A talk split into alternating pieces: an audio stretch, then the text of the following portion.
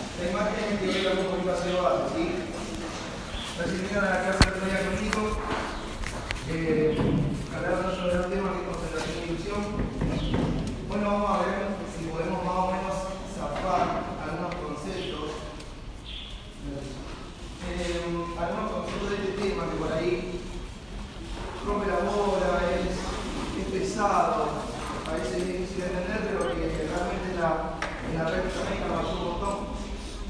Eh, más que nada nos saca un poco modos de la garganta cuando vemos un ácido base acelerado y no sabemos qué hacer. Eh, es muy común que veamos un ácido base acelerado y no sepamos qué hacer, digamos, porque ácido base es un tema que nunca se termina de aprender de todo. Pero por lo menos digo cuatro herramientas básicas. Primero para que ustedes el lunes y segundo para que después, cuando sean mínimos, más o menos hagan las cosas bien. Por lo menos me hagan mal. Lo primero que tengo que hacer como médico es no dañar. Después, sí podemos ayudar a algunos pacientes de conocer algo mejor, pero por lo menos no va a estar nosotros. Y ese es el paso. Entonces, esto no es nada argumento, ¿sí? sino que simplemente ustedes saben que el riñón dentro de sus funciones que tiene es la de mantener constante la composición de los compartimentos. ¿sí? Es decir, nosotros tenemos compartimentos intra y extracelular con una composición de solutos constante. ¿Pero qué mantiene el riñón de esa composición? Mantiene concentración. Ojo con esto. No mantiene cantidades constantes, mantiene concentración. ¿Sí? Porque después decimos, no, tenemos hipernatremia porque porque hay mucho sodio, tenemos hiponatremia porque hay poco sodio. La mayoría de veces no. La mayoría de veces tenemos hiponatremia porque tenemos mucha agua. ¿Sí? ¿Se entiende? Mantenemos concentraciones. Por lo tanto, para todos los solutos es extremadamente importante que tengamos presente el metabolismo del agua, por eso la clase de Nico donde hablaron de concentración y ilusión de líquido. ¿Sí? Bueno, ácido base en realidad es más o menos lo mismo. ¿sí? Se trata de una función que tiene el riñón de mantener una de las tantas variables del compartimento extracelular constante. En este caso va a ser la concentración de protones. ¿Sí? Así como mantenemos concentración de sodio, de cloro, de potasio, magnesio, calcio, lo que sea, también mantenemos constante la concentración de protones. Sin embargo, tenemos un par de eventualidades que hacen que todo sea una tarea re difícil y que cualquier pelotudez que pase pueda venir a romper ese. ¿Cuáles son esas eventualidades? Primero, la concentración de protones es extremadamente baja. ¿Sí? Recordemos, concentración de protones normal 35 a 45 nano equivalente litro, la millonésima parte del equivalente. Muy, muy poquito. En los otros mantenemos, qué sé yo, de sodio 140 mil equivalentes, ¿sí? Fíjense la diferencia, acá estamos hablando de 30 nano equivalentes, muy chiquito. Entonces, tenemos un margen muy estrecho dentro de concentraciones muy bajas y tenemos el grave problema de que todo el tiempo nuestro cuerpo, en condiciones fisiológicas, está tratando de sacarnos de ese equilibrio. ¿Sí? Entonces, vamos a ver acá un poquito algunos conceptos básicos de la física. Después vamos a hablar de, en condiciones fisiológicas, quién nos quiere sacar ese equilibrio y después vamos a ver cómo defendemos. ¿Sí? Porque como defendemos nosotros de lo normal, es como también nos defendemos de lo patológico, ¿sí? cuando aparecen los desequilibrios clínicos de los ácidos Entonces, ¿quién carajo va a querer venir a romper con este equilibrio? Bueno, pueden romperlo dos gentes, dos personas, o los ácidos o las bases. ¿Sí? Los ácidos las bases que van a tratar de tironear la concentración de protones hacia uno o hacia otro lado. ¿Sí? Recordemos, definición de ácido, toda sustancia que puede ceder protones al medio. Esto estamos de acuerdo, ¿no? Entonces yo le digo, bueno, tengo esto, es decir, tengo una molécula que tiene un protón y que en una reacción forma un anión y cede el protón al medio. Y este muchacho, que es el protón que se al medio, es el que va a alterar esta condición ácido. Ejemplo, por ejemplo, si le pusiéramos un nombrecito, vamos a ponerle ácido clorhídrico. Si ácido clorhídrico que se disocia en protón y cloro. Por ejemplo. Por el lado de las bases, tenemos dos definiciones. Podemos tener un grupo de bases que se caracterice por ceder oxidrilos al medio, por ejemplo la soda cáustica. Si la soda cáustica que hidroxida el sodio, cuando yo le pongo en solución, se disocia en un sodio y en un oxidrilo. Un ejemplo de base. Pero también hay otro tipo de base. Hay otro tipo de base que son sustancias que captan protones. Y esto es un concepto fundamental. Porque ustedes fíjense que si nosotros decimos que un ácido cede protones y una base lo capta, podemos decir que para cada ácido hay una base conjugada y para cada base hay una ácido conjugada. ¿Qué quiere decir? Que si este es el ácido que cede protones, esto es la base que lo puede volver a recaptar. ¿Sí? En este caso del ácido clorhídrico, la base sería el cloro. En el caso, vamos a poner, qué sé yo, del ácido carbónico, que se disocia en bicarbonato y protón, la base que sería carbonato, ¿sí? Y así sucesivamente. Ahora, para que la base pueda volver a captar el protón, es decir, para que este anión pueda volver a conjugarse y captar el protón de nuevo, necesitamos una particularidad, que es que el ácido sea débil. Ustedes me bueno, ¿qué carajo está diciendo él? Bueno, yo necesito que el ácido sea débil porque yo necesito la bidireccionalidad de la reacción. Yo necesito que la reacción vaya y. ¿Y por qué? Bueno, porque los ácidos fuertes o las bases fuertes tienen la característica de estar completamente disociados. Entonces, si yo hablo del ácido clorhídrico, el ácido clorhídrico es un ácido fuerte porque está totalmente disociado. ¿Sí? Entonces, si es un ácido que tiene un delta extremadamente alto hacia la disociación, yo no puedo pretender que el cloro sea una base. ¿Por qué? Porque no va a poder ser reversible la reacción. Entonces yo necesito eso, la debilidad.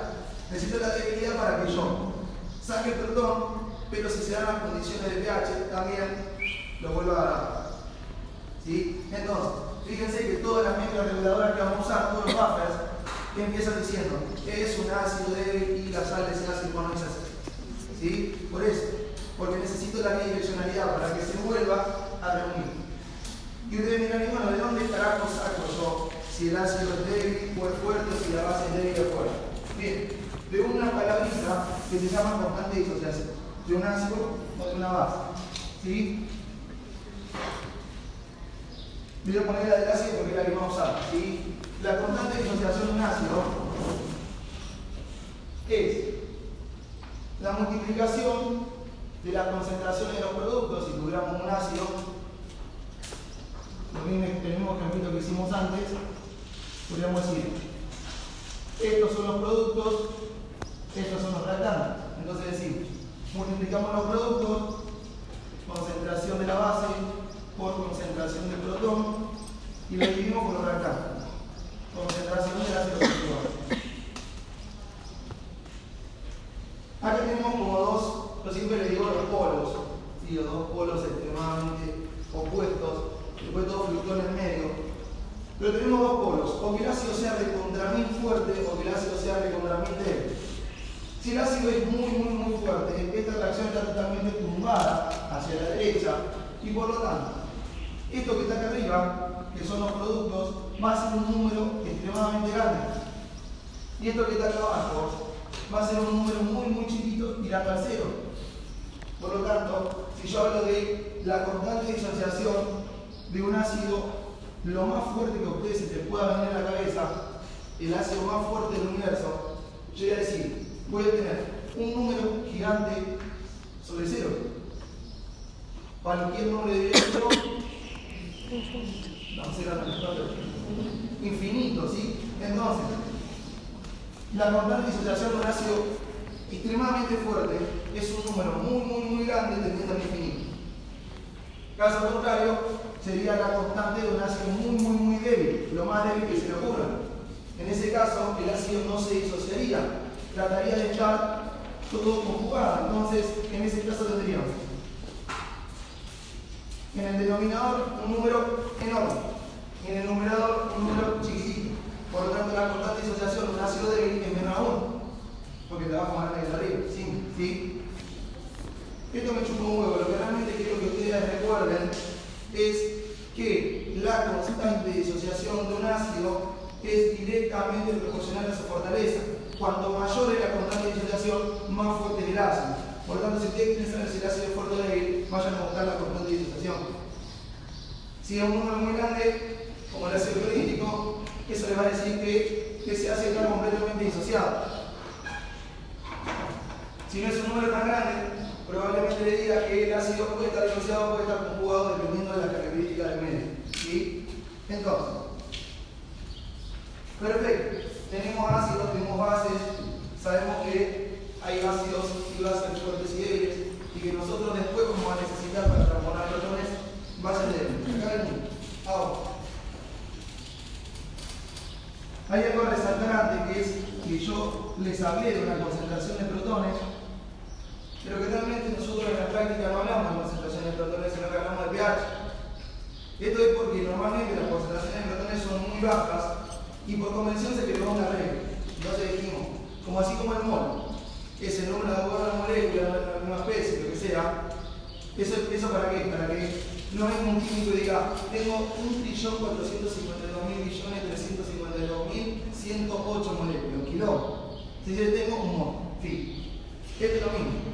Yo no quiero de que ven, venir y decirle a mi amigo, che, vos sabés que ayer tenía 0,000000001 equivalente litro de protón. Yo, dijimos, bueno, vamos a formar un número entero, cosa que yo diga, un numerito, 1, 2, 3, 4, lo que sea, y eso a mí me va a pensar en una concentración de protones determinada. Y eso es el pH, ¿sí? ¿Qué hicimos para lograr hacer ese número de 0, 0, 0, 0 cosas, lograrlo ser entero? Bueno, hicimos un logaritmo decimal,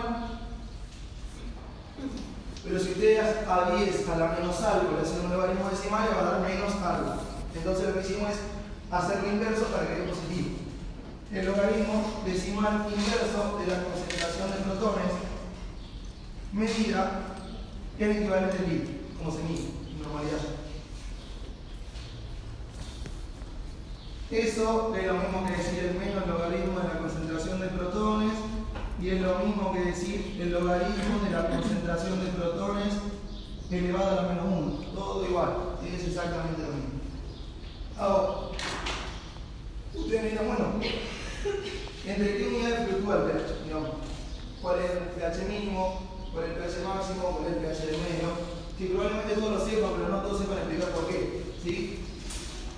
Entonces yo les voy a agarrar como ejemplo una sustancia neutra que todos conocemos, por ejemplo, el agua.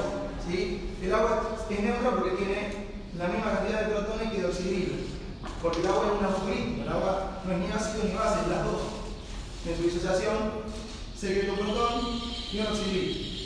Entonces, hay un producto que se llama producto iónico del agua, el water, ¿sí?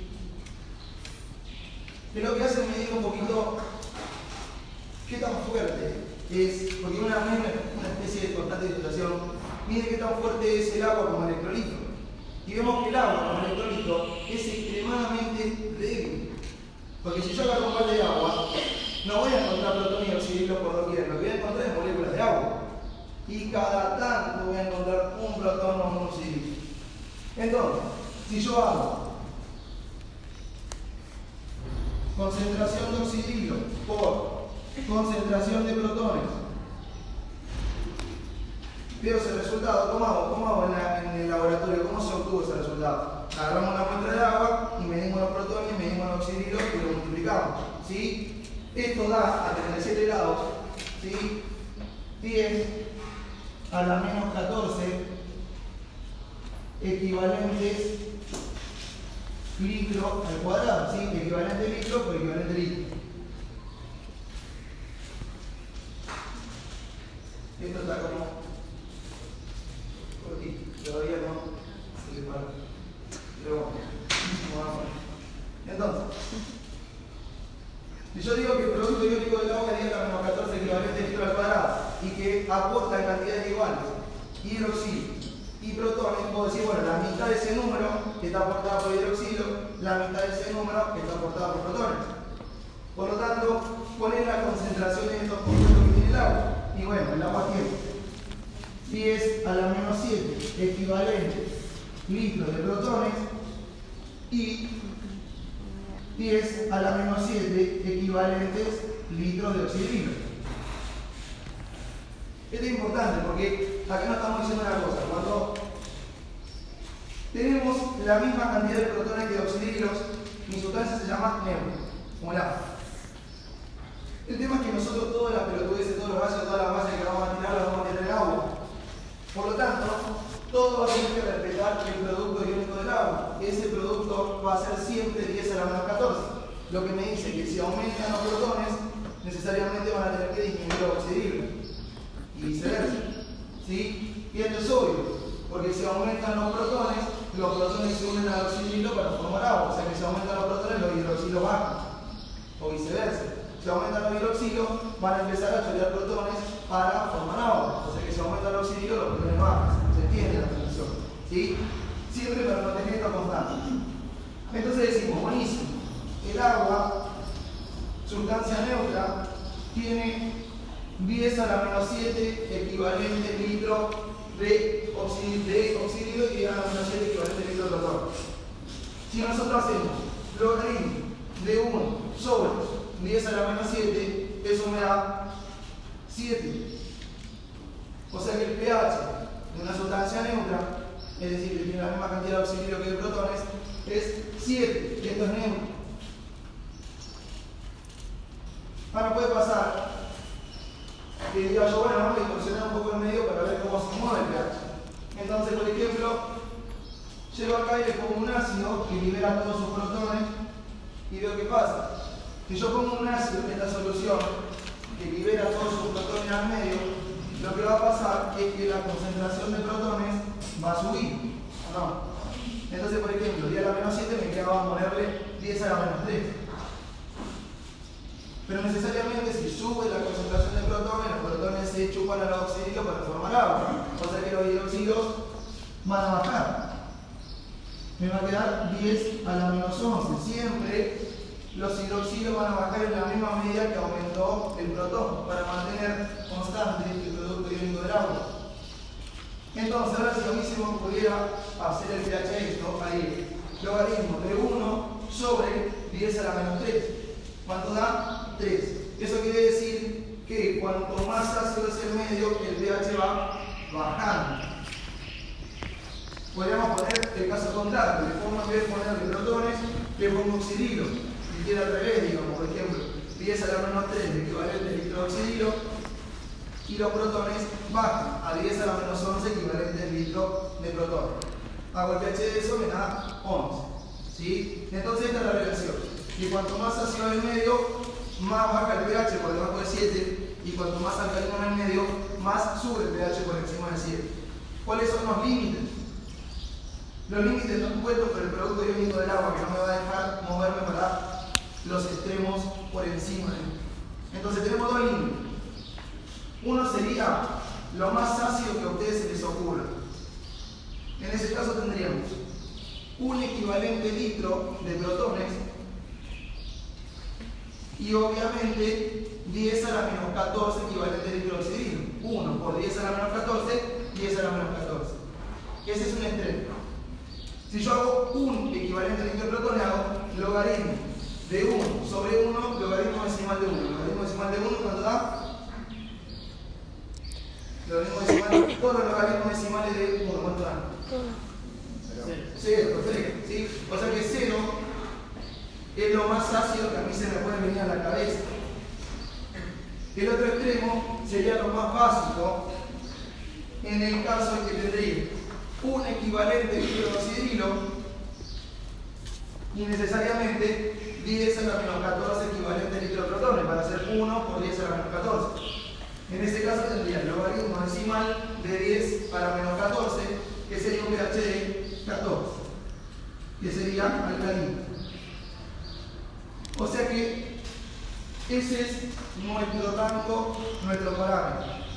El pH tiene estas unidades.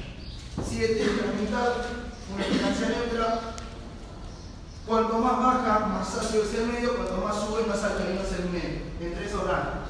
Y esto era obvio desde un principio, porque fíjense que la concentración de protones y el pH tienen una relación inversamente proporcional. Si la concentración de protones sube, el pH baja. Si la concentración de protones baja, el pH sube. Muy obvio. Entonces decimos, bueno, tenemos que mantener nuestro protón en ese ranguito bien, bien chiquito de 35 a 45 nanoequivalentes.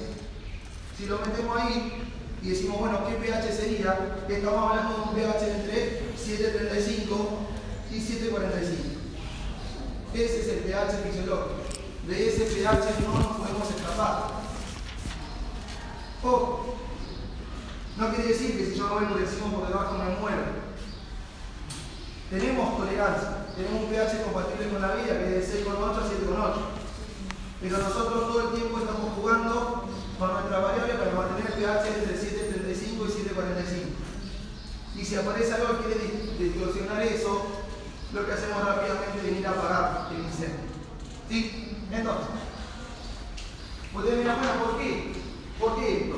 ¿Por qué necesitas mantener el pH en ese rango y no se puede mover.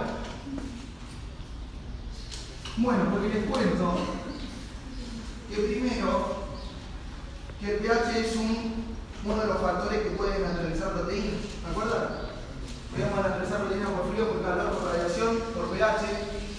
O sea que si movemos demasiado el pH, la proteína se me como me se desactivan, porque recuerden que en la naturalización pierde estructura tercera, estructura secundaria, es mucho isoaminoácido que no sirve para nada. Y otra cosa que tengo, que ustedes recuerdan, es que las enzimas tienen una temperatura óptima y un pH óptimo. Entonces, si me voy demasiado, de ese rango de pH, la enzima se apaga. Eso lo que va a producir es que no funcionemos, que nos morimos al toque, porque necesitamos enzimas para todo una teperosa para mantener la bomba. Fíjense, nos morimos entonces. Entonces,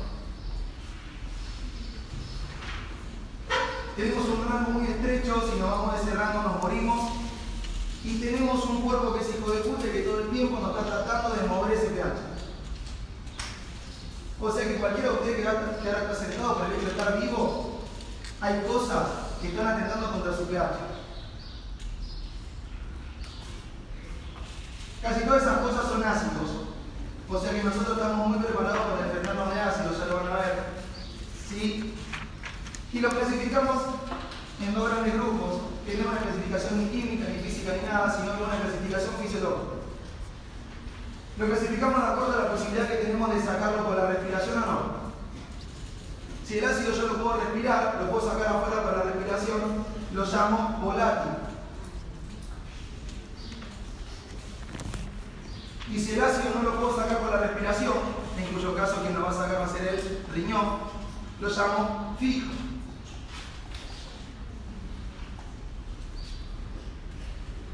El ácido volátil más importante que tenemos, que podemos sacar por la respiración, es el dióxido de carbono. Y ustedes me dirán a dónde carajo tiene el ácido ahí porque no le veo ningún protón. Y tienen razón. Porque es el dióxido de carbono es ácido si no tiene protón. Bueno, porque en realidad es un derivado directo de un ácido que es el ácido carbónico. El ácido carbónico se disocia rápidamente en dióxido de carbono y agua. Gracias, gracias a que nosotros tenemos una enzima que se llama anhidrasa carbónica. ¿sí? Entonces, diariamente producimos 24.000 mil equivalentes de ácido volátil. Fíjense, 24.000 mil equivalentes de ácidos volátiles todos los días. ¿De dónde salen? Bueno, de todo lo que produce dióxido de carbono. ¿Qué produce el dióxido de carbono? Todas las reacciones de oxidación sucesiva de las grasas, de los hidratos, de las proteínas. Fíjense que cuando oxidamos hidratos, cuando oxidamos grasa, va saliendo dióxido de carbono todo el tiempo. Entonces, por el solo hecho de generar ATP, de estar vivos, tenemos esta amenaza contra nuestro pH. Y yo les digo, bueno, porque siempre está el que me dice, para 24.000 minimoles, te lo hago frente a todo, una boludez. Bueno, fíjate, un día, 24.000 minimoles, con mil equivalentes, ¿no? Lo distribuimos en todo el agua que tenemos en el cuerpo. 24.000 dividido 42. ¿Sí? 24.000 dividido 42 creo que me da un poquito más que 35 nano equivalente al litro. ¿Sí? Fíjense cómo esto nos puede matar al todo. Nos puede hacer mierda. Entonces, es preciso que lo tengamos que sacar. ¿Cómo lo saco? Con la respiración. Por eso no me preocupo demasiado esto. Porque estos ácidos son fáciles de sacar. El aparato respiratorio se pone en marcha muy rápido, tiene mucha capacidad de expresión. Si necesito sacar más, respiramos más. Salvo que tenga una patología respiratoria, lo saco. Esto no me preocupa. Lo que sí me preocupa son los ácidos finos, que sobre todo son el ácido fosfórico, los derivados del ácido fosfórico, los derivados del ácido sulfúrico y muchos otros que en condiciones normales no son tan importantes como el ácido láctico, el ácido pirúrico, pero que sí se podrían acumular en condiciones patológicas, una lactacidemia, una cetoacidosis, ¿sí? Que representan diariamente más o menos 50 a 120 mil equivalentes por día. Ustedes dicen, uy, qué poquito, esto es fácil. Bueno, no sé, porque vos fijate, ponele que hoy estuviste de vuelo y produjiste la menor cantidad de ácido que tuviste. En el día tuviste 50 mil equivalentes que lo distribuiste en 42 litros de agua. Te quedó una concentración de 1 mil equivalente litro más o menos. Un equivalente litro es muchísimo más que los 35-45 nanos de equivalente que tenemos que mantener. Entonces fíjense cómo esto nos mata también. Y esto nos mata de una manera más cruel. ¿Por qué? Porque no tenemos algo que lo pueda sacar rápidamente del cuerpo. Entonces, necesitamos darle tiempo al riñón que lo va a sacar. El riñón es recontra efectivo, pero súper pajero. Esto es así. Es como tu amigo que es un crack por otro montón, pero que ya todo la mitad de lo que mata. ¿Sí? Como yo. Entonces, eh, la idea es que el riñón se la levanta, puede volver todo al cero, pero tarda un montón. Entonces tiene que haber algunos otros que salgan al cruce antes para darle tiempo al riñón. Eso es lo mismo que pasa en los trastornos de desequilibrio ácido-base de la clínica. Tenemos líneas de defensa sucesivas que se van activando para hacerle frente. En ese sentido tenemos como tres líneas, ¿sí? que no las ordenamos al azar, que pusimos más o menos lo que se nos ocurrió. No, ponemos adelante, adelante, viene encima mío, ponemos lo que es más rápido, pero menos efectivo. Es decir, si estuviéramos armando un ejército, adelante ponemos lo que no nos importa que se muera. Sí, ¿Sí? Atrás, para bajarlo un poquito, ¿qué hacemos? Le ponemos algo que sea un poquito más lento, que tarde un poquito más, pero que tenga un poquito más de efectividad. Y atrás venimos con todos los cañones gigantes, ¿sí? que son súper efectivos, si sí, un cañonazo y lo hace mierda, pero que tardan un montón en cargar, Entonces, ordenamos así. Lo más rápido y lo menos efectivo son las mezclas reguladoras, las bases bajas. Eso es la primera línea. Un poquito más atrás ponemos algo que es un poquito más efectivo, pero más lento, que es el aparato respiratorio. El aparato respiratorio empieza a actuar en el momento cero, pero alcanza sus rangos máximos de compensación a las 12-24 horas. Le tenemos que dar un tiempito. Y atrás de todo, al riñón, es el que puede devolver toda la normalidad, pero es el más lento. Y que vos decís, bueno, se pone también a actuar desde el, punto cero, del punto que arrancamos a filtrar un poco de sangre y arranca toda la maquinaria. Pero recién, a los 3 a 5 días para los ácidos y a los 1 a 2 días para las bases, alcanza su máxima compensación. Fíjense de vuelta, desde lo más rápido, pero efímero, que se termina toque, una mezcla reguladora, pasando por algo que más o menos es más o menos rápido y más o menos efectivo, y algo último lo que es lento pero súper efectivo. Ahora, ¿cómo, ¿cómo hacemos para usar eso? ¿Sí? ¿Cuál es la idea? Bueno, la idea es que cada uno de ellos tiene una explicación por la cual contribuye al componimiento del ácido de base. Y vamos a empezar por la primera línea de defensa que son las mezclas reguladoras. ¿sí? Las mezclas reguladoras o base baja el si ustedes se ponen a, ver la verdad de la milanesa es que esta no la descubrimos nosotros los fisiólogos, esta la descubrieron los físicos.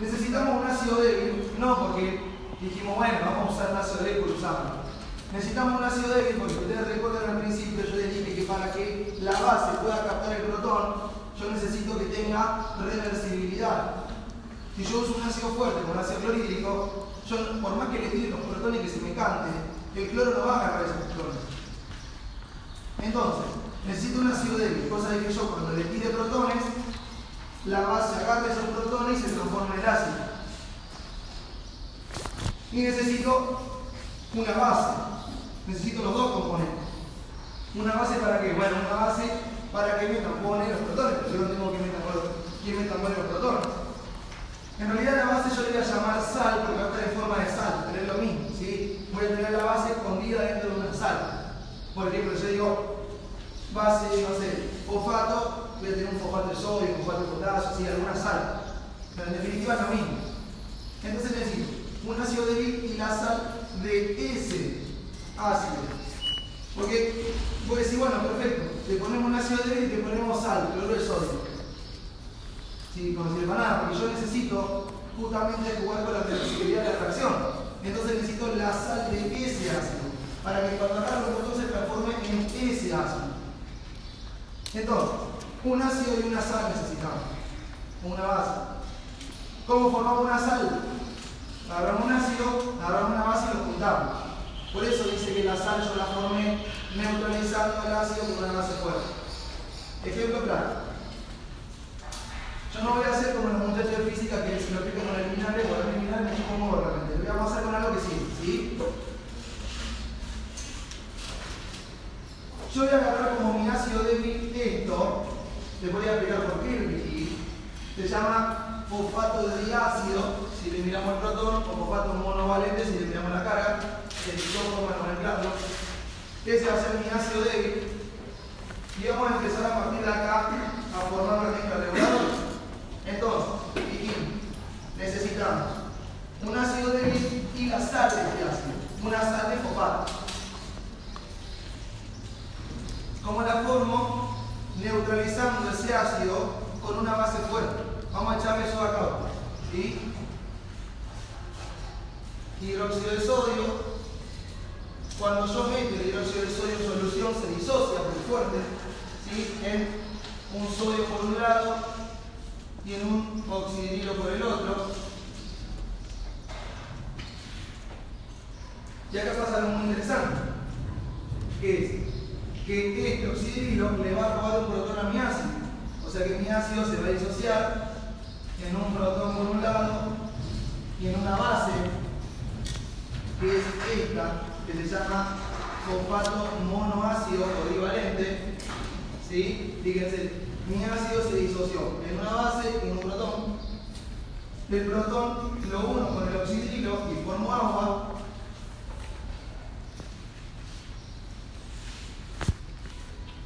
Y la base, es el anión, lo uno con el sodio y forma una sal. Un fosfato de sodio.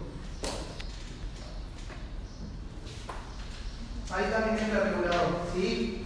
La formé ácido débil, lo neutralicé con una base fuerte y obtuve la sal de este ácido. No cualquier sal, una sal de fosfato ya que era bueno el cloruro de sodio, mucho cómodo, no sirve nada.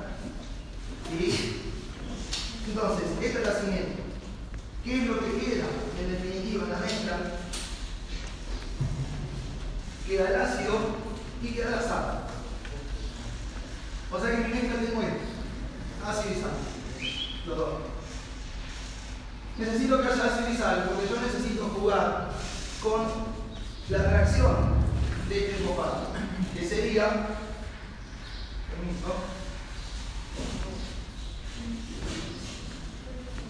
¿Qué sería? La reacción por la cual el fosfato diácido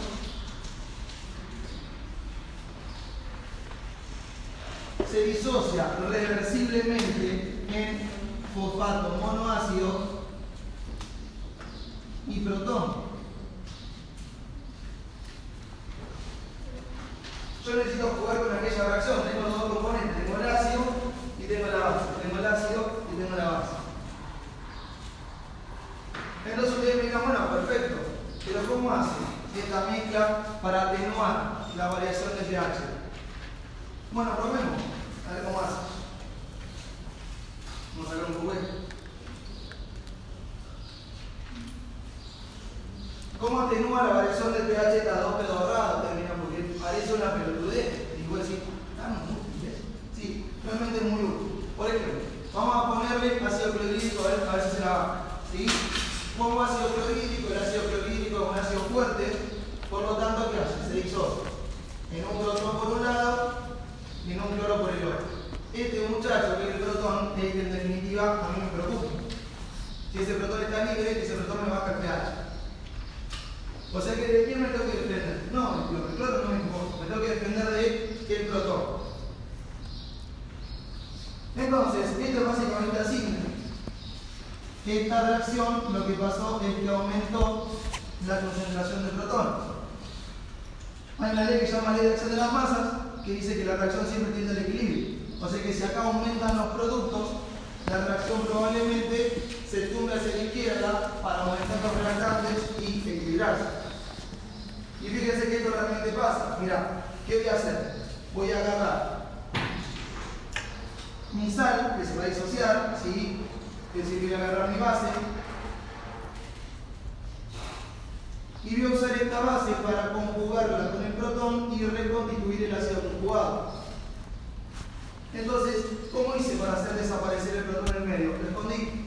Lo escondí adentro de la estructura del ácido conjugado. Si el ácido está conjugado, no baja el pH. Porque el ácido para bajar el pH se tiene que disociar.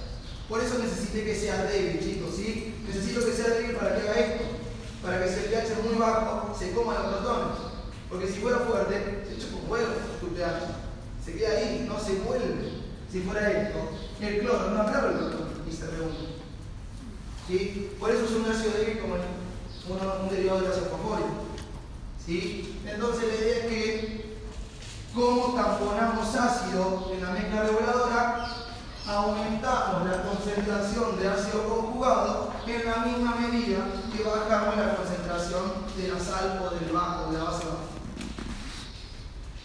¿Por qué? Bueno, porque las concentraciones siempre van a ser constantes. Yo no voy a poder ni sacar fosfato ni meter Lo único que que hacer es bascular, mover la ecuación hacia uno u otro lado. Siempre la suma de ácido y base va a ser la misma. Pero puede tener más ácido que base, más base que ácido o mitad. Entonces juego así, me voy moviendo hacia un lado y hacia el otro. Si no, fíjense qué pasaría si yo quiero tamponar base. Si yo quiero tamponar base, vamos a ponerle hidróxido de potasio, base fuerte que se disocia en un potasio y en un oxidrilo. Si yo quiero tamponar base, ¿qué ocurre? Acá lo que va a ocurrir es que estos oxidrilos le van a robar un protón a este ácido. Este ácido va a tirar su protón y lo va a conjugar con el oxidrilo para formar agua. Si nos remitimos a aquella ecuación, lo que pasó en definitiva es que la concentración de protones cae. Estoy poniendo una base. Cae la concentración de protones, el pH sube. Si caen los, los, perdón, si caen los productos por ley de acción de la masa, lo que va a hacer es tumbarse la reacción hacia la derecha. Tratar de romper reactante y formar más producto. ¿Qué es lo que está pasando acá? Lo que está pasando es que este ácido se disocia, genera un protón para mantener constante el pH del medio y en esa producción de protón también produce una base base que se conjuga con este cation y forma otra sal, por ejemplo, fosfato de potasio. Entonces, ¿cómo tamponamos bases? Aumentamos la concentración de sal o de base en la misma medida que disminuye la concentración de ácido. ¿Se entiende qué hace la mezcla reguladora? La mezcla reguladora tiene las dos materias primas. Tienen el ácido y tienen la base. Y de acuerdo a cómo se mueve el pH del medio, cómo se mueven los protones, basculan o tumban la reacción hacia un lado para esconder los protones, en el caso de que haya muchos protones en el medio, o tumban la reacción para el otro para ceder protones. Si el pH baja, es decir, si tiene un ácido que me tira protones, yo quiero que esos protones se escondan. Entonces, tumbo la reacción hacia la izquierda y trato de que, eso, ese ácido se conjugue y se coma todos los protones. Si el pH sube, si hay una alcalosis, lo que hago es tumbar la reacción hacia la derecha para que el ácido ceda los protones al medio y evite que el pH se levante tanto. ¿Sí? Así juego. Y en ese juego que tenemos, tenemos varias, varios ejemplos, varias mezclas reguladoras dentro de nuestro organismo que hacen esto. Un ejemplo es este que estamos viendo, que es el sistema de los fosfatos. Entonces vamos a ver un poquito las mezclas reguladoras que tenemos nosotros y cómo juegan.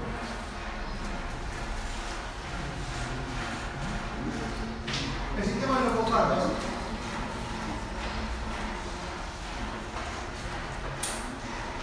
en realidad deriva del ácido fosfórico. ¿sí? El ácido fosfórico es un ácido que se llama poliprótico porque tiene varios protones para ceder velocidad en fracciones sucesivas. Una es que el ácido fosfórico genera fosfato diácido de protón PKR con 1. La otra es que el fosfato diácido se disocia en fosfato monoácido y protón PKR 7,2 y la última en la cual el fosfato monoácido se disocia en ion fosfato y protón pK de 12,7. Entonces, ustedes dirán, bueno, ¿qué carajo importa el pK acá? Bueno, realmente el pK es una herramienta súper útil. El pK es el logaritmo decimal inverso de acá, de la constante de disociación. Dijimos, la constante de disociación cuanto más alta era, más fuerte era el ácido. Pero fíjense que acá la pK se vuelve inversamente proporcional a la K. Por lo tanto, un ácido fuerte tiene K alta, pero pK baja. Y viceversa. ¿Sí? ¿Qué es la pK en? La pKa, esto acuérdense lo siguiente, ¿sí? ¿Qué es la pKa? Es el pH al cual tiene que estar en medio para que tengamos la misma concentración de ácido que de base. Es decir, para que la reacción esté en equilibrio. Entonces, esos numeritos ahí al lado me están diciendo, si vos querés tener la misma concentración de ácido fosfórico que de fosfato diácido, vos tenés que llevar tu pH a 2,1. Si querés tener la misma concentración de fosfato diácido y fosfato monoácido, tenés que tener tu pH en 7,2. Y si querés tener la misma concentración de fosfato monoácido que de ion fosfato, tenés que tener tu pH en 12,7. Eso es lo que dice la pK. Y la pK nos permite pensar en un par de cosas. Por ejemplo, si yo hablara acá de la primera reacción, yo diría, tengo que tener, para que esa reacción tenga equilibrio, un pH de 2. O sea que para esa reacción, mi pH de 7,4 es súper alcalino. Y al ser súper alcalino, lo que pasa es que esta reacción está totalmente tumbada hacia la derecha. Por lo tanto, esto no existe en la práctica, sino que tenemos esto. Si fuéramos acá abajo, diríamos, esto me está pidiendo que mi pH sea de 12. O sea que mi pH de 7,4 a esa reacción le resulta ácido. Si yo tengo que tener en 12 y vos en 7, estás ácido O sea que en ese caso la reacción está totalmente tumbada hacia la izquierda. Y encontramos esto el fosfato. O sea que la reacción en la cual nosotros tenemos los dos componentes en nuestro pH es esta. Fíjense, acá tenemos un pK de 7,2, nuestro pH anda por ahí, entonces vamos a tener, vamos a tener el ácido y vamos a tener la base. Estas no nos sirven, porque por acá solamente tenemos la base y por acá solamente tenemos el ácido. Necesitamos la del medio, que se acerca más a nuestro pH y, tiene el ácido y la base. Hay una regla de efectividad que dice que las mezclas reguladoras se mantienen efectivas siempre y cuando la pK no se aleje en más de una unidad de pH. Fíjense acá, no se aleja más de una unidad. Entonces, esa es nuestra mezcla reguladora eficaz. Quiere decir que tenemos en nuestro organismo fosfato diácido, que actúa como el ácido, y fosfato monoácido, que actúa como la base. En realidad no tenemos concentraciones iguales, porque fíjense que la pK es de 7,2. Si quisiéramos que eso tenga equilibrio, la pK debería ser de 7,4. O sea que para esta reacción mi pH es levemente alcalino, entonces se tumba un poquito hacia la derecha. O sea que en condiciones fisiológicas tengo mucho más fosfato monoácido que fosfato diácido, lo que hace que esta mezcla sea mucho más piola para tamponar ácido que base. ¿Qué es lo que normalmente hacemos? Tamponar ácido. ¿Cómo tamponamos? Como dijimos antes, se aumenta la concentración de protones, el protón se pega a la base y la reacción se tumba hacia la izquierda. Tamponamos protones bajando la concentración de sal en la misma medida que aumenta la concentración de ácido. Caso contrario, si disminuye la concentración de protones y por lo tanto el pH aumenta, mi reacción se tumba hacia la derecha que hace que todos los que están conjugados sigan su protón para tratar de levantar el, para tratar de bajar el pH y volver a la normalidad. Masculamos, nos movemos así. Y fíjense que todas las reacciones hacen lo mismo. Por ejemplo, vamos a ver otra. Vamos a ver las proteínas.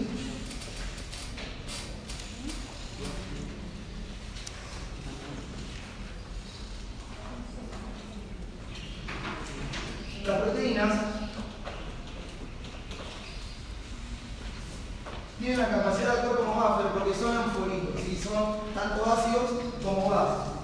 Y eso está dado por la constitución de sus aminoácidos. Recordemos que el aminoácido tiene un carbono, un hidrógeno, una cara lateral que le da nombre, un glucomino y un grupo ácido que es el carboxilo. Acá está la, la onda. El carboxilo puede ceder su protón al medio o captarlo. Entonces, puede actuar como ácido cuando el carboxilo se el protón, puede actuar como base cuando lo recapta. La reacción sería más o menos así. proteína, proteína ácida, que sería la proteína con el protón, se disocia en una reacción reversible en proteinato y protón. Es decir, esta proteína es la proteína con el protón. Cuando C de protón y este carboxilo se negativiza, tenemos el proteína. Entonces fíjense que esto es lo mismo. ¿Cómo actúan las proteínas normalmente? Bueno, si aumenta la concentración de protones, los protones se van a empezar a unir al grupo carboxilo y la reacción se va a tomar hacia la izquierda. Vamos a esconder los protones en el carboxilo. O sea que las proteínas que normalmente son negativas, la mayoría, lo que hacen es, cuando aparece un protón, plum, lo agarran. Y es más, si la quisiéramos complicar un poquito, el grupo amino también puede captar un protón y positivizarse. O sea que a un pH muy bajo, la mayoría de las proteínas son positivas. Entonces vos es una regla que las proteínas son negativas porque sí. Son negativas por nuestro pH. Si nuestro pH fuera 2, todas las proteínas serían positivas. ¿Sí? Y si necesitamos lo contrario, si necesitamos defendernos de una base, la base lo que va a hacer es bajar la concentración de protones y levantar el pH. En ese caso, las proteínas que tengan su protón van a empezar a ceder. La reacción se va a tomar hacia la derecha y va a aumentar la cantidad de protones devolviendo el pH a la normalidad. Jugamos. No, nosotros vamos para otro lado. ¿Sí?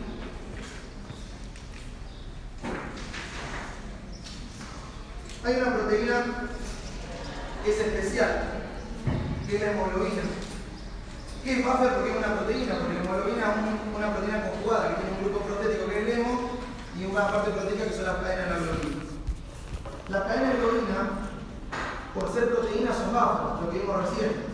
Pero también la hemoglobina buffer por otra cosa, que es por su grupo hemo, que su grupo sol puede agarrar protón. O sea que la hemoglobina tiene como una capacidad buffer un poquito más alta que cualquier otra proteína. ¿Sí? Y acá hay una característica de la hemoglobina. Que la hemoglobina nosotros tenemos que tener en cuenta si está oxigenada o si está desoxigenada. Porque si está oxigenada, el grupo hemo está saturado y es difícil agarrar protones. Si no miremos, hemoglobina. Tenemos dos reacciones. Una cuando está oxigenada, oxihemoglobina ácida, que se disocia en oxihemoglobinato y protón. Y hemoglobina desoxigenada ácida, desoxihemoglobina ácida, que se disocia en desoxihemoglobinato y protón. Manejan pK diferentes, ¿sí? pK 6,8, pK 7,6, ¿sí? pK diferentes. Entonces, fíjense, por los pK yo voy a ver que para la oxihemoglobina el equilibrio está en un pH de 6,8, yo estoy en 7,4. O sea que para la oxihemoglobina mi medio le resulta ligeramente alcalino. Por lo tanto, tiende a disociarse. O sea que voy a encontrar a pH fisiológico a la oxihemoglobina disociada. Lo que le dije, si tiene oxígeno le cuesta meter un protón en el hemo. Mientras que para la desoxiemoglobina tenemos un por encima de nuestro pH. O sea que ahí el equilibrio estaría en un medio más alcalino. Por lo tanto, a esa reacción mi medio le resulta un poquito ácido. Por lo que tiende a conjugarse. Entonces, ¿cuál es la idea? La idea es que es muy difícil tener oxígeno y protón a la vez en la hemoglobina. Entonces la hemoglobina se, se oxigena y se protón o se desoxigena y capta protón. Nunca puede meter protón. Y si no, veamos en un ejemplo claro.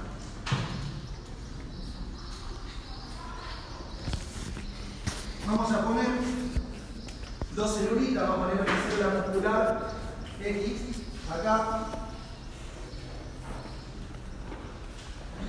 y vamos a poner un alveolo acá. Y vamos a poner un pato que va a ser el uno de los dos equipos. Entonces, la idea es que el músculo, encontramos condiciones normales está desoxigenada. Viene la hemoglobina oxigenada, que dijimos que cuando la hemoglobina está oxigenada está disociada, porque es difícil que tenga el protón y el oxígeno. Y al encontrar PO2 bajas, lo que hace es ceder su oxígeno. Cede su oxígeno al músculo para que lo utilice y se transforma en desoxihemoglobina.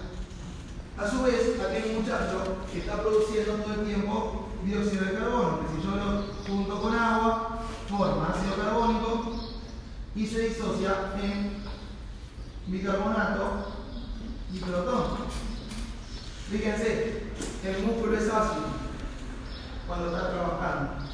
Este protón, en vez de quedar acá generando acidez en el músculo y rompiendo todo, lo que hace es aprovechar que la hemoglobina se desoxigenó y que tiene ganas de comerse un protón y se une y forma desoxihemoglobina ácida.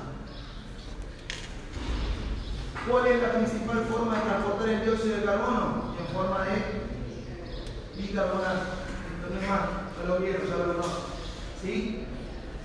Cuando llegamos al alvéolo, lo que pasa es que hay mucho oxígeno, por lo tanto, ese oxígeno va a tratar de conjugarse con hemoglobina. En ese caso, lo que va a hacer la hemoglobina es formar oximoglobinácea, pero ya sabemos que la oximoglobinácea no le gusta tener el protón, no puede tener el protón y oxígeno a la vez. Entonces, ¿qué hace?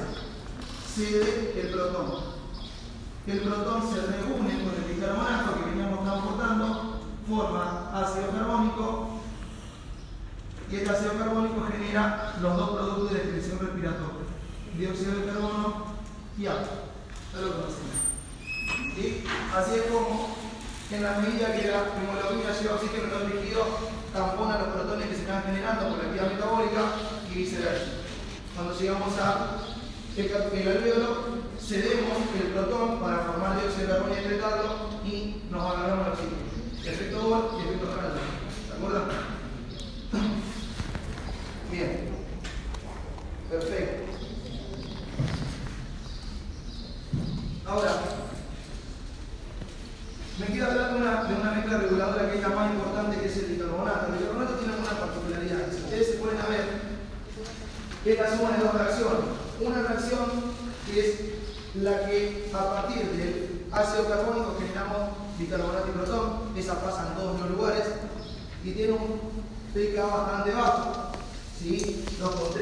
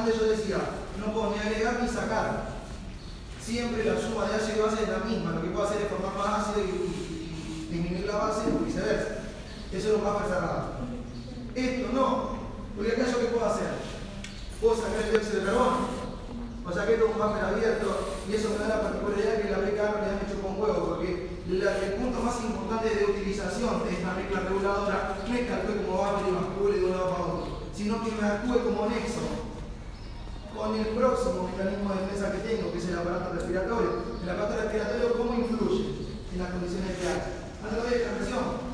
Si no tenemos bicarbonato, no podemos usar el aparato respiratorio para compensar los trastornos ácido-base. Entonces, esto es más importante como nexo con el aparato respiratorio que como mezcla reguladora así. ¿Cuál es la idea? Y acá tenemos la base y acá tenemos el ácido. ¿Sí? Entonces, si aumenta la concentración de protones, lo que va a pasar es que el protón se va a ir al bicarbonato y la reacción se va a tomar hacia la izquierda. Y yo voy a excretar el dióxido de carbono por respiración.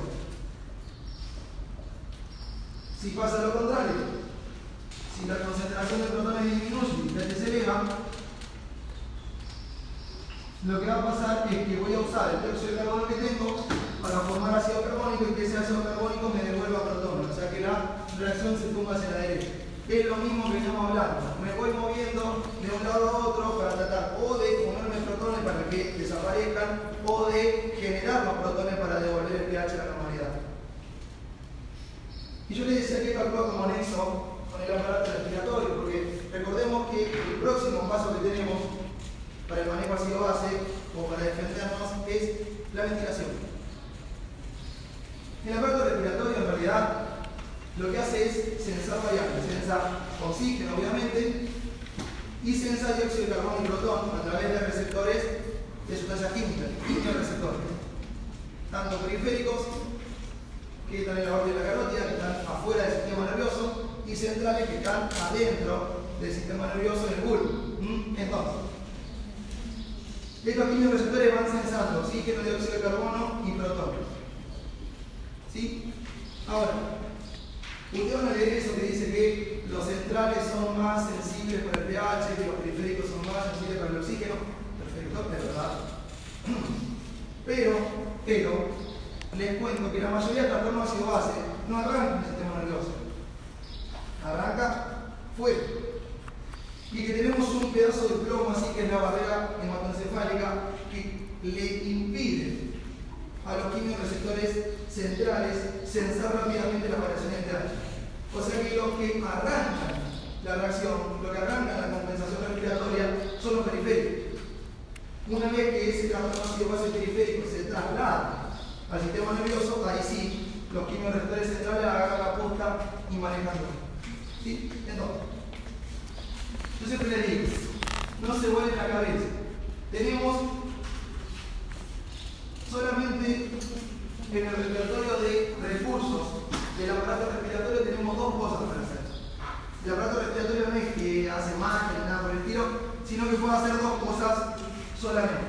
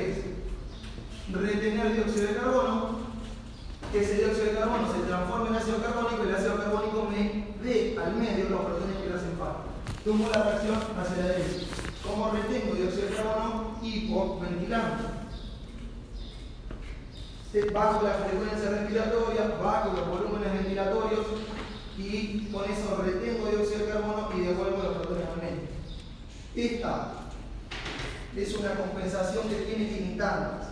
Porque yo puedo hiperventilar un montón, yo puedo tener un tipo que hace dos horas de hiperventilando, pero esta es limitada. ¿Por qué? Porque yo no puedo decir, bueno, vamos a seguir compensando la alcalosis y no respiro. Se llega al tipo así no respirando, porque está compensando la alcalosis. Ah, dos días acá no estoy respirando. No, no es así. Entonces, ¿cuál es la limitante de esta compensación? La oxemia. Siempre está limitada por la presión de oxígeno. Voy a poder compensar hasta que el oxígeno empieza a bajar. Cuando el oxígeno empieza a bajar, le tiene que respirar fuera. Entonces, esta compensación es limitada. Obviamente, la alcalosis metabólica tiene compensación limitada, que es Bien. Y por último, les voy a hablar de la compensación renal. La compensación renal es muy básica. También tiene un repertorio de dos tipos de acción. Porque usa, si ustedes recuerdan el conducto conector, células que se encargaban específicamente del ácido básico de las células intercalares, y que tenemos dos tipos, las alfa y las beta. La alfa excretan protón y reabsorben bicarbonato, las betas excretan bicarbonato y reabsorben protón. Entonces tenemos eso, esas dos acciones.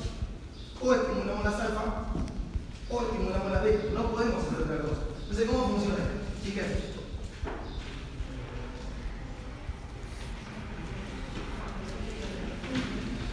Si yo quiero, por ejemplo,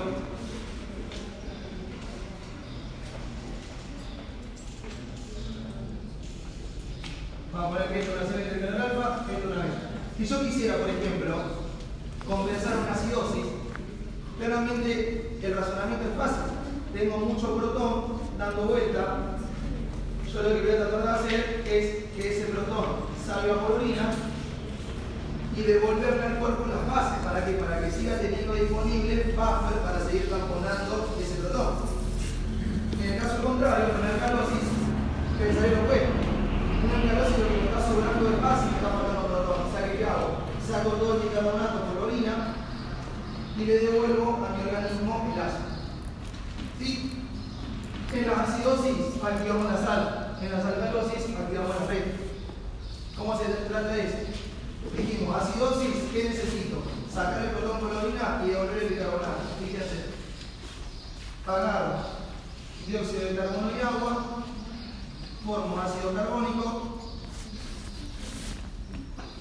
formo protón y bicarbonato. Yo acá qué necesito? Que el protón se vaya por orina y que el bicarbonato vuelva otra vez a la circulación. Muy fácil. Le pongo una bomba de protones acá adelante que se antepedaza y que gasta energía para mover el protón a la luz. ¿Sí? Y acá le pongo un transportador de bicarbonato que es un contratransporte electroneutro bicarbonato piloto. Problema que tenemos el protón, porque si ustedes recuerdan, la orina tiene límites de pH. Y de 4,5 a 8 más o menos el límite de pH, o sea que yo no puedo bajar demasiado el pH de la orina. Por lo tanto, no puedo excretar los protones libres. ¿Sí? Lo tengo que estar tamponado. Tengo que tener buffers urinarios que tamponen el protón. Dos buffers urinarios. Número uno, uno que viene del filtrado, que es el fosfato. el fosfato monoácido que viene infiltrado puede comerse el protón y formar fosfato diácido que se escribe por orina. Punto número 2, ¿qué otro hacer? El amonio. El amonio, el amoníaco en realidad, lo genero localmente en las células intercalares también, y también lo puedo tener en el controlado proximal y transportado, pero no importa, la idea es que se produce in situ en el riñón. ¿Cómo es la? Vamos a suponer que esto es una vez, ¿sí? Agarro glutamina, que me la hace del hígado, y formo amoníaco. En realidad formo dos amoníacos, uno es faceto glutarato, ¿sí? El amoníaco, cuando yo lo formo, por diferencia de concentración y por no tener carga, atraviesa directamente la membrana apical y aparece la luz. ¿Y en la luz qué pasa? En la luz se encuentra con un protón. Cuando se encuentra con un protón, se conjuga, guiado por el pK de su reacción, tiene un pK de 9,2, o sea que va a tener a estar conjugado. Se conjuga, forma un ion que se llama ion amonio. El ion amonio cuando quiere volver a entrar, por carga positiva no lo puede hacer. Entonces rebota, rebota, rebota, rebota y se queda. Eso se llama difusión por atrapamiento. Que también lo hacemos cuando necesitamos sacar tóxicos. Alcalinizamos acidificamos la orina para lograr difusiones para atrapamiento. Dos papeles urinarios que me permiten excretar el ácido. El fosfato del filtrado y el amoníaco producido en sí, a, través, partir de la glutamina. Esto era para componer acidosis. Excreto protones por orina, devuelvo los bicarbonatos. ¿Qué pasaría en el caso de una alcalosis? En una alcalosis, lo que va a pasar es lo contrario. Yo lo que quiero hacer en la acción intercalar beta es sacar base por orina, sacarme toda la base encima, ordinario carbonato, y reabsorber el protón. No es nada de otro mundo, simplemente es una célula alfa que tiene la polaridad invertida. Es decir, que tiene la bomba de protones acá y el contratransporte de carbonato cloro ahí. ¿Cómo es esto entonces? Arranca igual. Pero cuando formo el protón, lo devuelvo a la circulación. Y cuando formo el bicarbonato, lo excreto en la orina en contratransporte con el cloro. ¿Sí? La misma célula, pero con la polaridad invertida. En vez de tener la bomba de protones en la apical, la tiene en la base lateral para devolver el protón a la circulación. Y en vez de tener el contratransporte cloro de bicarbonato en la, base, en la basal, la tiene en la apical para excretar la orina. Si tampoco una acidosis, activo esto. ¿Para qué? Para que excrete el protón que me sobra por orina y devuelva el bicarbonato a la circulación. Si tampoco una alcalosis, uso esto. ¿Para qué? Para sacarme encima toda la base que me sobra por orina y devolver los protones otra vez a la circulación. Entonces, con estas herramientas que tenemos, ya estamos en condiciones para poder en la clínica por lo menos entender los principales trastornos ácidos ¿sí? Entonces, ustedes dirán, perfecto. He entendido esta película que estoy explicando, fantástico. Pero, ¿sí? Ahora decime, ¿cómo hacer vos? ¿Eh? Decime cómo hacer vos en la clínica para darte cuenta que el tipo tiene un trastorno del metabolismo ácido base. ¿Sí? Ya yo te digo, es muy fácil. Lo que vamos a hacer cuando sospechamos un trastorno ácido base en la clínica es escribir en la recetita, además de un montón de volverse que vamos a pedir, vamos a escribir E. E, A, B, es el ácido base. Escribimos la recetita S. Y automáticamente lo que va a hacer el bioquímico es mandar una guía de resultados de algunos valores. Le va a mandar presión parcial de oxígeno, pH, presión parcial de dióxido de carbono, concentración de bicarbonato y exceso de base. Eso es lo que nos manda el bioquímico cuando somos ácido base. Chicos, lo ideal para la interpretación, para ser precisos en la interpretación, es que el estado ácido base sea de sangre arterial. ¿Sí? Yo acá le pondría estado ácido base arterial. Problema. La sangre arterial es rompe pelota de sangre. Porque vos tenés que sacar sangre venosa para el resto del vago y sangre arterial para él. La función arterial tiene sus complicaciones y sobre todo es doloroso y molesta para el paciente. Entonces, a veces nosotros sacamos directamente un estado ácido base venoso. ¿Cuál va a ser la modificación más importante que vamos a encontrar si vemos un estado ácido base venoso? La presión a ser dióxido de carbono, que es lo que me va a hacer un poquito tener ojo a la hora de la interpretación y me va a quitar un poquito de precisión. Pero, dado que le genera molestia al paciente la función arterial y que no siempre es totalmente necesaria, si nosotros no necesitamos la PO2, raras veces pedimos ácido base arterial. Si no, fíjense en las, vayan a la 2, a la clínica, y fíjense que todas las, los ácidos base tienen PO2 de 40. Yo el que llegué a la sala y una PO2 de 40 y dije, pobre loco, se están muriendo. Y me dejan pelotudo, ahí una etapa ácido base venoso. Sí, pasa. Entonces, si nosotros no sospechamos trastornos en la ausencia, generalmente pedimos ácido base venoso, que no nos cambia demasiado y es mucho más cómodo para el. Si no hacemos función arterial, ¿sí? la función arterial, agarro la agujita de tuberculina, una chiquitita, con una jeringa de uno, heparinizo, que agarrar la jeringa de heparin y pasear la jeringa, ¿sí? ¿sí? Cuando tengo heparinizada, eso le heparinizo la jeringa para que, para que cuando yo un cuerpo extraño en la arteria, no haga un trombo y se me desplace la mano, por ejemplo, ¿sí? Está bueno. Entonces, yo tomo el pulso radial, generalmente lo hago radial, tomo el pulso radial entre dos dedos, cuando lo tengo, pincho en el medio. Entro aspirando y, y, lo que hace es plum, me pega una patada en el émbolo porque sale con presión la sangre, ¿sí? Y se llena. Así, ustedes dicen, muy fácil que es. Yo tuve 32 horas probando en una mujer, pobrecita, que me enseñó la mano, hasta que después sacar ácido base arterial. Parece una boludez, parece que la arteria vos la, la, la tenés nomás, pero no le, no le entrar. Y la mujer hacía cara así como no putearme, y a mí me chorreaba la boca siendo la puta que me parió que no puedo encontrar.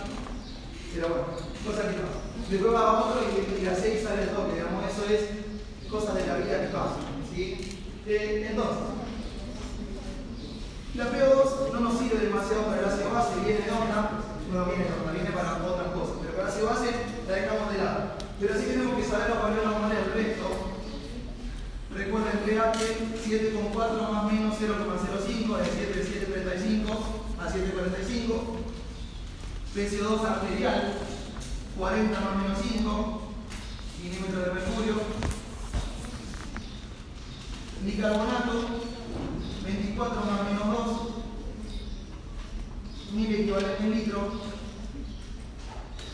Y exceso de base 0 más menos 2 mil equivalente en litro. Es decir, de, de menos 2 a más 2. ¿Qué es el exceso de base? El exceso de base es, o se define como las bases bajas reales menos las bases bajas normales. ¿Sí? Cuando yo hablo de base baja ahí, hablo de todas las bases bajas. Que generalmente la divido entre las variables cerradas, como base de bicarbonato y base baja no bicarbonato. Pero son dos. ¿Qué son las bases bajas reales? Bueno, son las bases bajas, todas las bases bajas, que tenga la sangre de mi paciente. Es decir, yo le tomé la muestra a mi paciente y el bioquímico agarra y yo de todas las bases. ¿Qué base va a haber?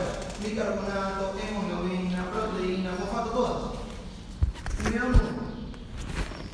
Y ese número yo lo comparto contra un estándar.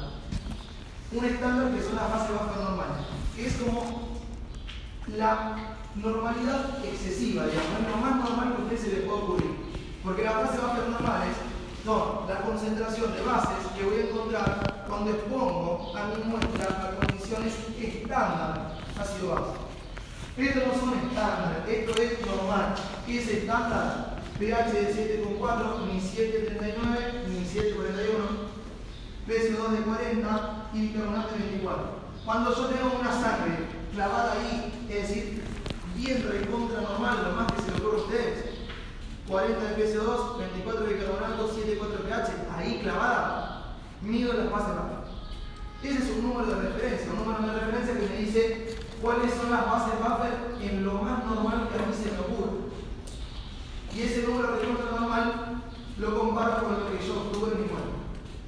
Obviamente que tenemos un rango de normalidad, porque sabemos que nosotros no estamos siempre clavados ahí y que puede estar normal. Entonces, el menos 2 más 2 es normal. Entonces pensé, si mi paciente que está tamponando una acidosis, es decir, tiene mucho protón, lo que va a estar haciendo es gastar toda su base. ¿Sí? Si mi paciente está gastando su base, las bases reales van a ser un número pequeño. O sea que las bases reales van a ser menores que las normales. Y el exceso de base va a ser negativo. El exceso de base negativo entonces me refleja un aumento de la carga fija de ácido. Lo que estoy viendo es indirectamente cómo bajar las bases en respuesta a ese ácido. Caso contrario, si yo tengo una alcalosis, mis bases buffer van a estar cediendo protones, o sea que voy a tener mucha base. Si tengo mucha base, voy a tener un número de bases buffer reales mayor a las bases buffer normales y por lo tanto el exceso de base va a ser positivo. O sea, un exceso de base positivo me refleja una alcalosis por aumento de base fija o por pérdida de ácido, Entonces esta es la idea. Yo miro las bases. Si mis bases son poquitas porque estoy tamponando una acidosis, el exceso de base va a ser negativo. Si mis bases son un montón, el exceso de base va a ser positivo. Acidosis y alcalosis. ¿Sí? Ahora, ¿cómo es este tema de los trastornos ácido-base? ¿Sí? Los trastornos ácido-base en realidad tienen varias, como varias clasificaciones y subclasificaciones. Pero lo primero que podemos definir es el trastorno que tenemos en base al pH. Podemos decir, bueno, puede ser que el pH esté normal, puede ser que el pH esté normal con trastornos, no interesa, ¿sí? Pero en, general cuando yo tengo un trastorno ácido base tengo o el pH bajo o el pH alto. Ahí configuro dos trastornos opuestos.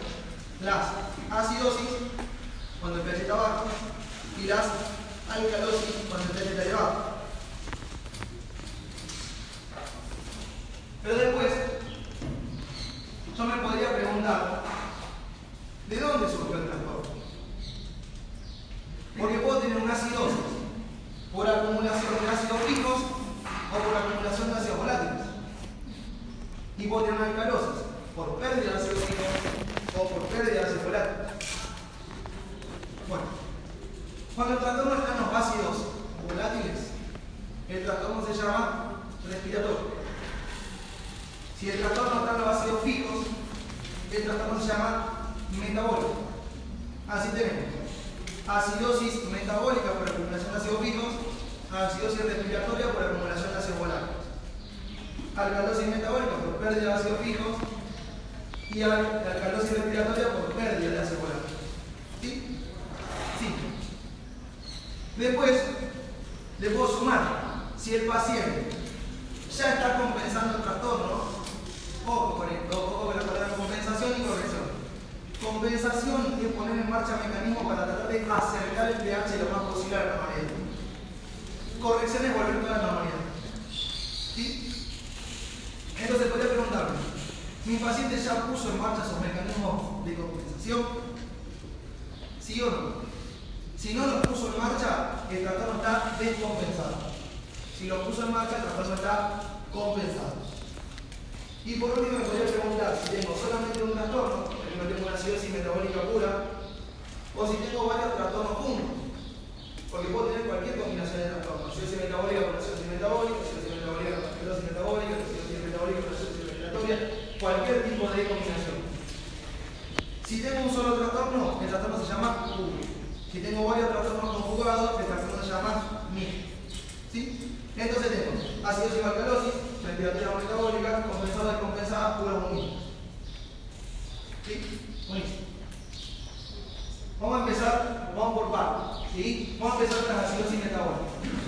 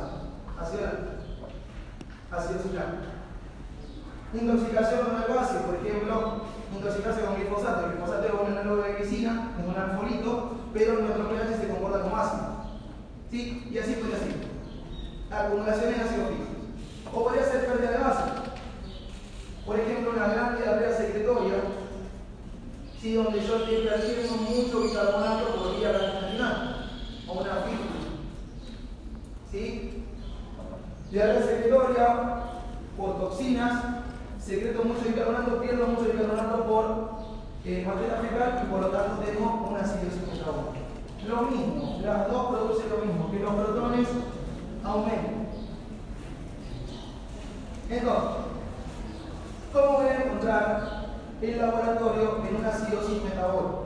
Bueno, primero voy a encontrar el pH bajo, que es lo que me va a definir el nombre de acidosis. ¿Sí? pH bajo porque aumentaron los protones. Después, la presión parcial de carbono en un primer momento yo voy a encontrar normal, porque el trastorno no está en la parte respiratoria, el trastorno está en otro lado. ¿Sí? O sea que voy a encontrar una PSO2 normal.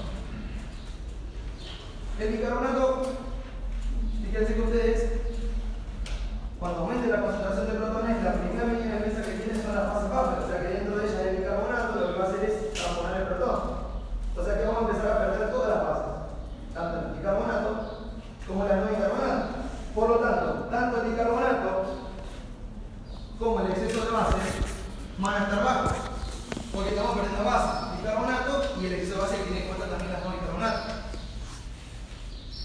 Este es el patrón de una acidosis metabólica descompensada. Ahora, dijimos, bueno, tenemos formas de compensar los trastornos. Acá siempre decimos lo mismo. Siempre compensa el contrario. O sea que si el trastorno metabólico, compensa el pulmón y si el trastorno es respiratorio, compensa el riñón. Y corrige el bloque. Entonces, los trastornos metabólicos los compensa el aparato respiratorio y los corrige el riñón. Y los trastornos respiratorios los compensa el riñón y los corrige el aparato respiratorio. O sea que en este caso, como es metabólico, el que va a compensar va a ser el pulmón, el aparato respiratorio. Dijimos, tenemos dos formas de compensar a nivel respiratorio. O hiperventilamos o hipoventilamos. En este caso, si ustedes se acuerdan, las acidosis las compensamos con la hiperventilación. O sea que vamos a hiperventilar para que vamos a hiperventilar para bajar la presión parcial de dióxido de carbono, que la reacción se tome hacia la izquierda y que estos protones se empiecen a unir al bicarbonato y desaparezcan y dejen de bajar pH. Entonces, ¿cómo voy a encontrar el laboratorio después de la compensación? Bueno, voy a encontrar algunas diferencias con el laboratorio inicial. Primero que voy a encontrar el pH bajo, pero no lo voy a encontrar tan bajo, porque justamente la compensación trata de acercar el pH a la normalidad. Nunca lo devuelve a la normalidad, nunca me lo clavo otra vez 7,4. Siempre me lo acerca. O sea que sigue estando bajo, pero un poquito menos alto. Ahora sí voy a encontrar una diferencia sustancial en la PC2, porque justamente estoy usando la disminución de la PC2 como mecanismo de compensación. O sea que voy a encontrar PC2 baja. Después, ¿qué va a pasar con el bicarbonato? Bueno, fíjense, si yo bajo la PC2, aumento la tasa de unión de bicarbonato con el protón. O sea que el bicarbonato va a seguir bajando cada vez más. Y obviamente, como parte de la base de bicarbonato, el exceso de base también baja.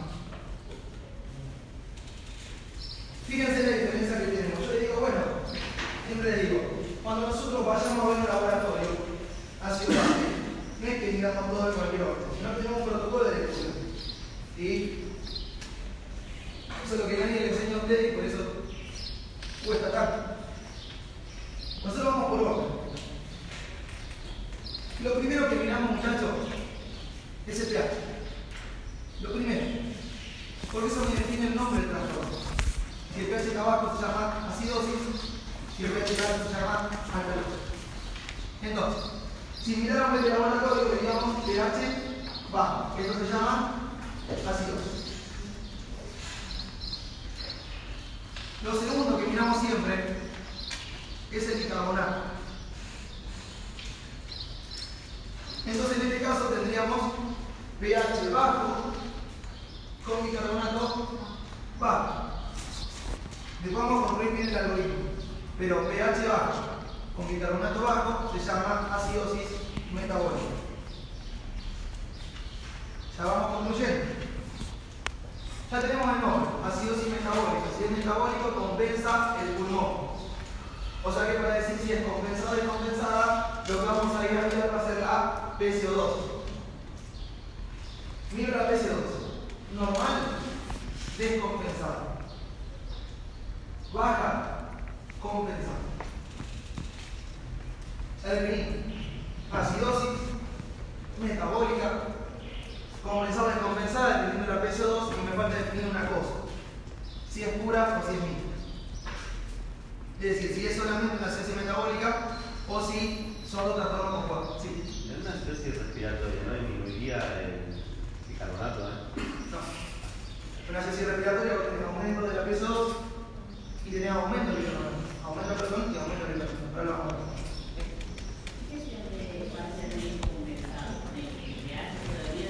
No, nosotros siempre decimos parcialmente compensado porque como era muy compensado. Eh, bien. Para saber si es puro mixto tenemos muchas herramientas, pero una que es muy fácil de usar es trabajar con lo que se llaman rangos de compensación. ¿Qué es el rango de compensación? Es lo que yo espero que mi cuerpo modifique para compensar este trastorno. Yo estoy diciendo acá, bueno, es un trastorno metabólico, compensa el pulmón. Yo acá diría, bueno, si esto es una acidosis metabólica pura, ¿cuánto debería bajar la PCO2? Eso es lo que me pregunto. Voy a trabajar con la PCO2 esperada. Voy a hacer una cuentita que me va a decir cuánto debería bajar la PCO2 si este trastorno fuera puro. ¿Cuál es la cuentita? En este caso, diríamos PCO2 esperada para las acidosis metabólicas es 1,5 por concentración de bicarbonato más 8. Esa es la cuentita. Entonces, ¿qué hago? Yo quiero saber. Quiero saber si este laboratorio es de una acidosis metabólica mixta. Entonces, ¿qué hago? Voy a ver la PCO2 esperada si coincide con la PC2 que yo tengo. Entonces hago 1,5 por el bicarbonato que me vino a mí, más 8. Vamos a poner acá el bicarbonato está rebajo, que está, no sé, en, vamos a poner 18. ¿Sí? 18 por 1,5. ¿Sí? Sería 27. Más 8, 35. 35 debería tener de PCO2. Quiero tener una normalidad, más o menos 2. Entonces yo me pregunto, ¿la PCO2 de mi laboratorio coincide con el resultado? La respuesta es sí. Si coincide la PCO2 que tengo en el laboratorio con lo que yo calculé, esto es puro. Si no coincide, significa de que hay otro trastorno agregado que está evitando que yo alcance la compensación adecuada. Que eso va más adelante, eso no lo tienen que saber. Si yo tuviera una PCO2 por debajo, yo podría decir, bueno, capaz que hay una alcalización respiratoria o otra junta, ¿sí? Otro trastorno. Entonces, por parte, primero miro pH, bajo gaseoso. Segundo miro bicarbonato, bajo metabólico. Tercero miro la PCO2, normal descompensada, baja compensada. Cuarto, trabajo con peso de esperado. ¿Coinciden con mi rango de compensación? Sí, trastorno agudo. No, trastorno mixto. ¿Se entiende, esto? ¿Sí? ¿Eh? No. Agudo, agudo y crónico son nomás la literatura que habla de la evolución. Bien. Vamos a